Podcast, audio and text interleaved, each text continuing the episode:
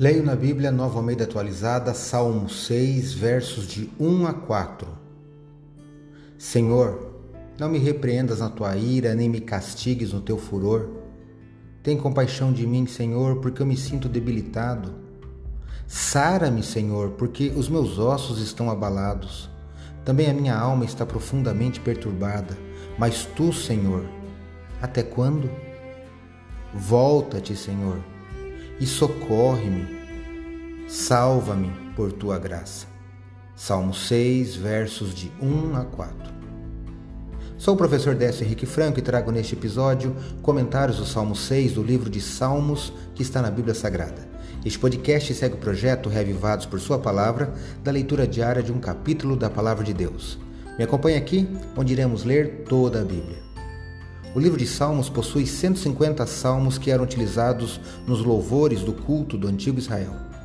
O Salmo 6, que é profundamente pessoal, é o primeiro dos sete salmos penitentes existentes nesse livro.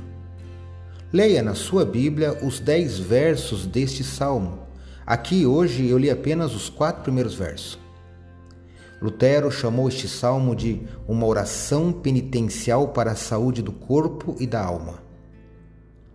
No Salmo 6, o salmista Davi expressa sua agonia física e seu tormento de alma ao ser escarnecido por aqueles que declaravam que Deus o havia abandonado.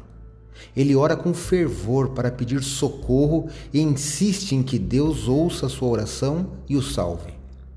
No verso 2, quando ele diz que estava definhando, o verbo usado no original é aplicado às plantas que estão murchando.